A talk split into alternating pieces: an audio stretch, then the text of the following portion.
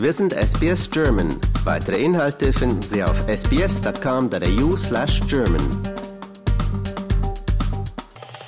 Ich bin die Selina aus Hessen, aus der Nähe von Frankfurt ähm, und bin 28 Jahre jung, habe jetzt die letzten drei Jahre in Australien gelebt und ähm, davor war ich ein Jahr schon in Neuseeland. Genau, und du bist kurz vor der Corona-Pandemie nach Neuseeland gereist, hast du mir erzählt. Und dann nach Australien weitergereist und bis vorgestern bist du da geblieben. Und ähm, jetzt wollte ich dich fragen, wie es sich angefühlt hat, wieder ins Flugzeug zurück nach Deutschland zu steigen vor zwei Tagen. Ähm, also ich muss sagen, ich war letztes Jahr über Weihnachten schon daheim, aber das war das erste Mal seit drei Jahren, dass ich wirklich ähm, wieder zurückgekommen bin. Und ich kann mich noch ganz gut erinnern, wie ich mich gefühlt habe. Ich hatte gemischte Gefühle, natürlich habe ich mich gefreut. Ähm, aber ich hatte auch ein bisschen, ich sag mal, Respekt oder ja, irgendwie Angst, dass ich da nicht mehr reinpasse in die Gesellschaft, weil ich mich, glaube ich, hm. ziemlich verändert hatte. Und ähm, gerade auch durch Corona war diese ganze Reise ja ein bisschen, hatte ja ein bisschen eigenen Beigeschmack, weil ich teilweise gar nicht wusste, ob ich, wie es weitergeht, generell mit den Flügen, mit meiner Familie überhaupt, weil ich ja in einem anderen Land war und ich wusste, ja. habe ich die Möglichkeit, direkt heimzufliegen, wenn ich müsste. Ähm, und habe natürlich auch viel an meine Eltern dabei gedacht. Und dann war das, war das, glaube ich, ja, war das alles ein bisschen intensiver, ja. denke ich. Wie, wie lange hattest du denn ursprünglich geplant zu bleiben? Ah, ursprünglich wollte ich drei, vier Monate in Neuseeland bleiben. Also ich bin im Be Anfang Februar bin ich abgereist, 2020 und dachte, ich mache ein paar Monate Work and Travel, einfach ein bisschen Erfahrung sammeln, komme dann im Sommer wieder zurück hier in Deutschland und ähm, fange dann mit meinem Referendariat an für Lehramt.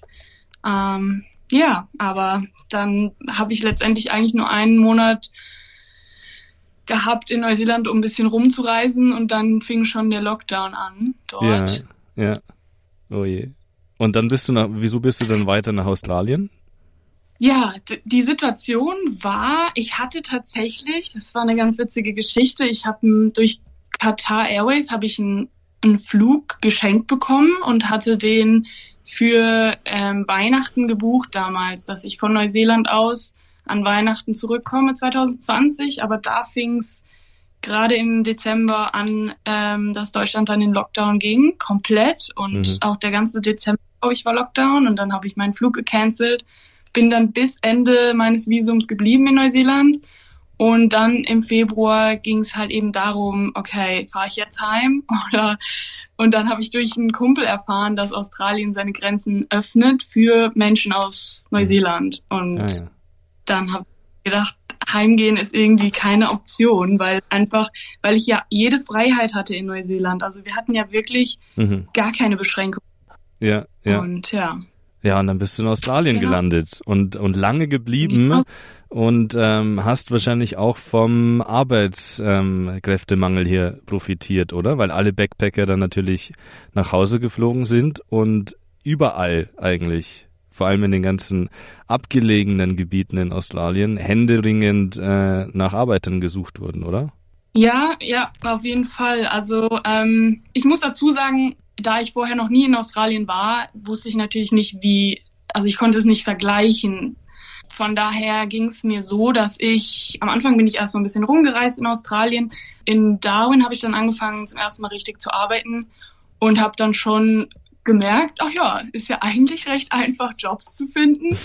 Und ja. man hat das vorher gehört, ja, viele Backpacker gehen immer nach Australien, gerade auch in Deutschland ist es ja mhm. irgendwie so der Renner, dass du dann nach dem Abi nach Australien gehst. Und dann habe ich natürlich auch schon gehört, dass man da auch häufig Probleme hat, Jobs zu finden, weil es einfach so überlaufen ist mit Backpackern. Ja. Aber ich war dann halt in der Situation durch Corona, hatte ich wirklich ähm, mehr oder weniger die Auswahl, wo mhm. ich denn arbeiten möchte.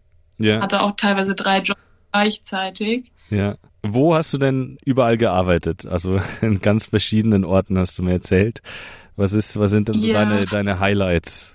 Also in den drei Jahren jetzt habe ich, ich sag mal, der Großteil war schon Hospitality, also ge generell mhm. in der Gastronomie und das wirklich auf jedem, in jedem einzelnen Staat von Australien. Also ich habe in Brisbane angefangen, ähm, habe dann oben in Darwin ähm, so eine Art Fly-in, Fly-out-Job durch meine Gastronomie, also Hospitality-Agentur bekommen. Die haben mich nach ähm, Uluru, also zu diesem großen Stein yeah. in der Mitte, ich reingeflogen. Dann habe ich dort in einem Resort gearbeitet und dann haben sie mich auch wieder zurückgeflogen nach Darwin.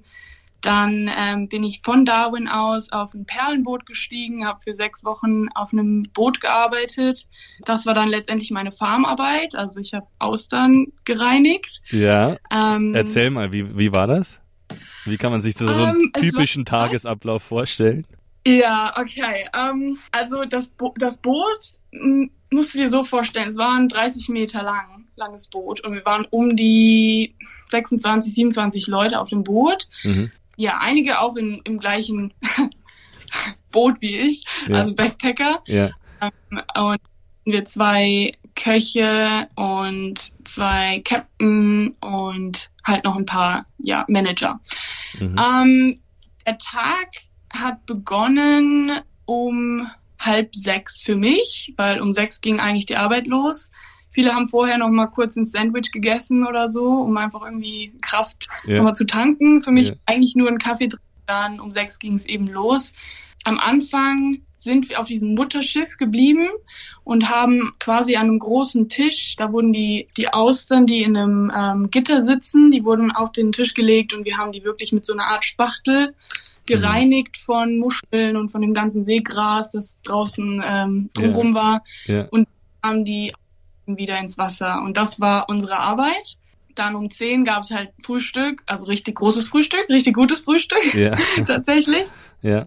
Und dann nochmal drei Stunden knapp, also bis, bis ich glaube halb zwei oder so, haben wir dann gearbeitet und dann gab's ähm, Lunch. Auch, also wirklich ein, ein Riesenauswahl, ein Buffet. Ja. Ähm, dann nochmal eben zurück an die Arbeit für ein paar weitere Stunden bis sechs. Und danach, also mhm. nach einem zehn Stunden Tag konnte ich meine Hand nicht mehr öffnen. das glaube ich. Halt ja. Die ganze Wachtel in der Hand und ja, ja. ja war schon anstrengend. Ja, das glaube ich, aber auch spannend. Also solche Jobs macht man natürlich nicht äh, überall auf der Welt, äh, vor allem nicht in Deutschland. Ähm, und es ist natürlich einzigartig, sowas dann hier in, in Australien machen zu können. Jetzt haben aber auch viele Backpacker die letzten Jahre über die Ostküste bereist und vielleicht schaffen es einige mhm. nach Perth.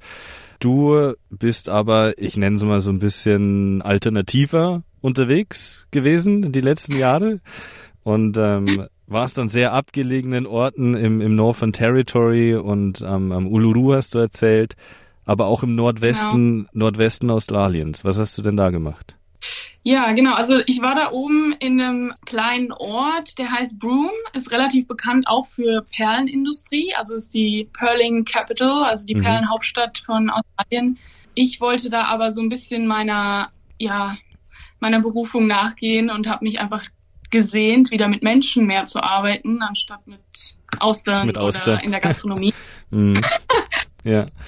Genau und habe dann ähm, einen Job in der Highschool bekommen als Teacher's Assistant oder Educational Assistant for Special Needs hieß das. Also quasi ähm, ja in einer Art One-to-One-Support für yeah. ähm, Kinder mit ähm, Beeinträchtigung. Und ja, auch zum ersten Mal wirklich mit, mit Indigenous Kids gearbeitet. Also yeah. ähm, und ja, es war ziemlich challenging, muss ich sagen. Allein die, die Sprachbarriere teilweise, mhm. teilweise haben die gar nicht gesprochen, weil die noch nie in der Grundschule waren. Die wussten nicht mal, wie sie ihren Namen schreiben sollten. Ja, mhm. ähm, und da musst du von ganz vorne anfangen und dann ich als, als Deutsche irgendwie versuchen mit denen irgendwie in, in Kontakt zu kommen und ja. wirklich da die Barriere ähm, aufzuheben. Das war schon ja. hart. Ja, aber wahrscheinlich aber auch spannend und, und lehrreich, oder? Absolut, absolut, ja. Ja, vor allem, wenn du dann wirklich die, die Schale geknackt hast, ja. dann war es natürlich super, ähm, ja belohnend irgendwie, weil weil du gemerkt hast, dass die dass die sich schon öffnen und auch mit dir kommunizieren wollen und gesehen haben, dass du da bist, um zu helfen. Ja. Und ähm, da hat teilweise Sprache gar keine große Rolle gespielt, sondern das war eher das ja das Miteinander, das das ähm, Ja. wie man miteinander umgeht. Ja.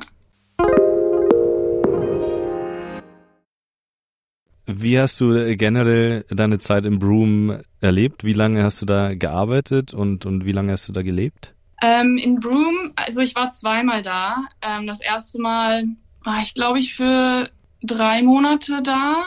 Und ja, das Blöde war, dass da die, die Ferien noch reinkamen. Deswegen Hm. war meine Zeit in der Schule relativ knapp. Und ich erinnere mich auch noch, dass ich weg musste, weil ich meine Farmarbeit noch beenden musste im ersten Jahr, weil ich, mir haben noch zwei Wochen gefehlt. Ja, Deswegen musste ich da ja, ja, bin ich dann Richtung Perth gereist, aber gerade wenn du halt einen Job in der Schule anfängst und dann eben eine Beziehung zu den, zu den Menschen dort aufbaust, dann ist Ja. das nicht so eine klassischer Backpacker-Job, den du einfach mal direkt wieder, hm. äh, wo du halt, ja, direkt wieder abhaust oder so, ja, sondern ja, es ist irgendwie ein bisschen seriöser und das war dann schon schwer, wieder ja. zu gehen. Aber ich kam ja zurück. Aber du kamst ja zurück. War das dann in deinem zweiten Jahr? Das war tatsächlich im dritten Jahr. Ja. Und sag mal, im Im, äh, zweiten, zweiten- im, im zweiten Jahr musstest du dann sechs Monate Farmarbeit machen oder hast du dann dieses Corona-Visum bekommen? Ich habe das Corona-Visum bekommen, Ja. weil ich zu dem Zeitpunkt war ich tatsächlich noch gar nicht so mit den Gedanken so weit, dass ich dachte, okay, ich bleib noch ein drittes Jahr. Das war gar nicht geplant. Also es war Mhm. eigentlich nie geplant, dass ich noch länger. Ja, Ja, es war einfach noch nicht die Zeit für mich zu gehen. Und dann kam eben das Corona-Visum, was im Prinzip einfach nur eine Verlängerung des Working Holiday Visums war. Mhm. Und ähm, dadurch habe ich noch ein drittes Jahr bekommen. wie ganz viele Backpacker übrigens, die zur gleichen Zeit gekommen sind und alle ähm, sehr, sehr lange bleiben hier, habe ich irgendwie so den Eindruck. Hattest du denn irgendwann mal den Gedanken, ich meine, wenn man echt drei, vier Jahre weg ist aus Deutschland und ganz lange hier in Australien lebt, hattest du irgendwann mal den Gedanken, vielleicht doch langfristig hier zu bleiben und dir einen Job zu suchen, wo du äh, gesponsert wirst? Ja, natürlich. Ich habe auch Sponsorships angeboten bekommen. Ähm, Hm. Klar, also am Anfang war das natürlich nicht der Plan und es war einfach so weit weg und das Leben war so, ja, irgendwie unvorstellbar, dass ich hier bleiben hätte können. Aber je länger ich dort war, desto mehr hat sich der Gedanke in, in mich gepflanzt quasi und ich, ich kam irgendwann auch gar nicht mehr wirklich von dem Gedanken weg und habe dann tatsächlich meine Eltern irgendwann mal rübergeholt und die kamen dann zum Besuch. Ja, Dann habe ich denen versucht, das bei oder zu zeigen, wie das, wie das australische Leben ist und warum es mir so gut gefällt und hm. ähm, hab's ziemlich an den Haken gekriegt. Also die waren, waren auch ziemlich begeistert, ja, logisch. Ja, irgendwann habe ich dann auch mal meinen Papa gefragt, ob er sich denn vorstellen könnte, dort quasi ähm, seine Rente zu verbringen oder also beide. ja, Ähm, und natürlich, mein Papa hat tatsächlich auch gesagt, er hatte da schon mal dran gedacht. ähm, aber ja, hängt alles schon mit, mit sehr viel, ja, erstmal Arbeit zusammen für mich, die PA zu kriegen, also überhaupt erstmal Permanent Resident zu werden. Und dann könnte ich, glaube ich, meine Eltern über ein Elternvisum rüberholen, aber das ist sehr, sehr teuer und das würde alles ja, ziemlich lange dauern auch. ja, Ich wüsste, ich hinkriegen könnte, wenn ich wollte. ja. Und Ja, vielleicht kommst du ja Ja. mal wieder, wieder zurück. Wer weiß. ich habe das Kapitel auch noch nicht ganz abgeschlossen, um ganz Okay. ehrlich zu sein. Ja, bist jetzt auch erst seit zwei Tagen zu Hause. Du musst es erstmal verarbeiten, Ja. wahrscheinlich, was passiert ist die letzten Jahre. Was kannst du denn Reiselustigen auf den Weg geben, die jetzt vielleicht nach Australien reisen, gerade angekommen sind und, und unser Gespräch hier hören? Sollen sie sich einfach ins kalte Wasser, so wie du, stürzen und einfach mal drauf los? Oder vielleicht hast du ein paar Tipps? Also ich glaube, was mich so weit gebracht hat, wie ich dann letztendlich gekommen bin, war, dass ich immer offen war für Planänderungen, beziehungsweise noch nicht mal wirklich einen Plan hatte. Und das ist das, was ich jedem auf jeden Fall ähm, mit auf den Weg geben würde. So wenig wie möglich planen, weil dann kann man eben nicht enttäuscht sein. Und ähm, wenn man sich eben offen neuen, neuen Abenteuern äh, widmet, daran, daran wächst man. Und ähm, ich glaube, ja, das hat mich einfach zu dem Menschen gemacht, den ich, der ich jetzt bin Ja. und mich persönlich in meiner eigenen Entwicklung so viel weitergebracht. Auch offen auf, auf Menschen zugehen oder mit Menschen reden. Du kriegst so viele Tipps, so viele, so viele Erfahrungen durch, durch die, durch den Kontakt mit anderen Menschen. Und ich habe viele ähm, Backpacker jetzt in dem, zuletzt war ich in Hobart, in dem Hostel gesehen, in Hobart und habe tatsächlich den Unterschied extrem gemerkt, wenn ich, wenn ich ähm, einzelne Solo-Backpacker gesehen habe, die haben direkt angefangen, mit mir zu quatschen oder sich irgendwie zu integrieren und, Ja. und mit zu anderen zu setzen und waren halt super interessiert. Und dann eben die, die zusammenreisen, Ja, gibt's waren auch. eher in Mhm, mhm. Bubble, was ja absolut verständlich ist. Also es ist halt die Komfortzone. Man, man, man ist zusammen mit jemandem unterwegs und, und unterhält sich mit dem und schaltet so ein bisschen alle anderen aus oder blendet die aus. Und das ist, das ist das, was ich glaube, ich jedem an die Hand geben würde. Einfach versucht einfach euch so offen wie möglich zu, Ja, ja, mit anderen in Kontakt zu treten und zu connecten. Ja. das ist ein sehr guter Tipp, wie ich finde. Also ich war ja hier auch mal Backpacker vor einiger Zeit und ähm, da kann ich dir echt nur zustimmen. Also diese Offenheit und, und auch dieses in, in den Kontakt kommen mit Leuten klappt einfach, ähm, wenn man sich öffnet und wenn man auf Leute zugeht und äh, nicht in Grüppchen abhängt, würde ich es jetzt mal nennen, und äh, Ja. einfach offen Ja. für andere Menschen ist. Ja, das stimmt. Du bist jetzt zurück in Deutschland und ähm, es schneit und es ist alles ein bisschen anders als in Australien. Ich wollte fragen, wie es bei dir jetzt weitergeht, weil du hast ähm, noch nicht die Nase voll vom Reisen, oder? nee, also für mich geht's tatsächlich direkt nächste Woche schon ähm, weiter in die andere Richtung, nach Kanada. Ähm, Unfassbar. mir wurde das Ja. wurde häufig ja geschmackvoll rüber, rübergebracht, dass doch die Winter- oder die Skisaison in Kanada ähm, was Einzigartiges ist. Und da ich die Skisaison in Neuseeland ähm, gemacht hatte, also da in einem Skiresort gearbeitet hatte, ja, war da natürlich meine Reiselust wieder mal geweckt und dachte, okay, also von Australien habe ich jetzt alles gesehen.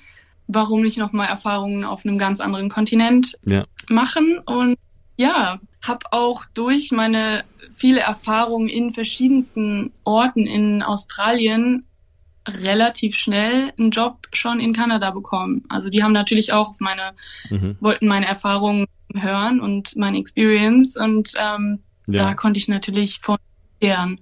ja. Ja. Aber sag mal, musstest du dich da erst bewerben auf ein, ein Visum oder wie lief das? Ja, genau. Also das, das Visumprozedere ist tatsächlich ein bisschen umständlicher als in Australien. Ähm, das hat insgesamt recht lange gedauert, aber auch nur, weil man viele verschiedene Dokumente brauchte. Man musste dann zu dieser ähm, Canadian Immigration irgendwas in Perth, war das in Australien, Ah ja, und musste da meine Fingerabdrücke abgeben und die haben dann noch ein Foto gemacht ja, und äh, also die Biometrics. Und dann wollten die auch noch Führungszeugnisse von den letzten fünf Jahren, ähm, wo ich gelebt habe, in oder länger als sechs Monate. Und das war für mich Deutschland, Australien und Neuseeland. Deswegen Ja. hat das auch alles ein bisschen okay. länger. Ja, Genau, also ich würde sagen insgesamt drei Monate, mhm. bis ich dann das Visum hatte. Und wie lange hast du vor zu bleiben? Nur die Wintersaison oder werden es doch wieder vier Jahre? Ich würde da gerne auf meinen ähm, vorherigen Punkt zurückkommen, Ja. keine Pläne machen. Einfach auf die Zukunft. Nee, Dann- also die Skise ist Hm. auf jeden Fall schon mal geplant und was danach kommt, werde ich schauen. Ähm, aber natürlich, so wie ich mich kenne, würde ich gerne das Land auch im Sommer noch ähm, mir angucken. Hm. Von daher habe ich mir jetzt keine, kein Limit gesetzt erstmal. Das, das klingt nach einem sehr guten Plan. Dann wünschen wir dir ganz viel Spaß. Vielen Dank. Danke für dieses Gespräch. Gerne. Lust auf weitere Interviews und Geschichten? Uns gibt's auf allen großen Podcast-Plattformen wie Apple, Google und Spotify.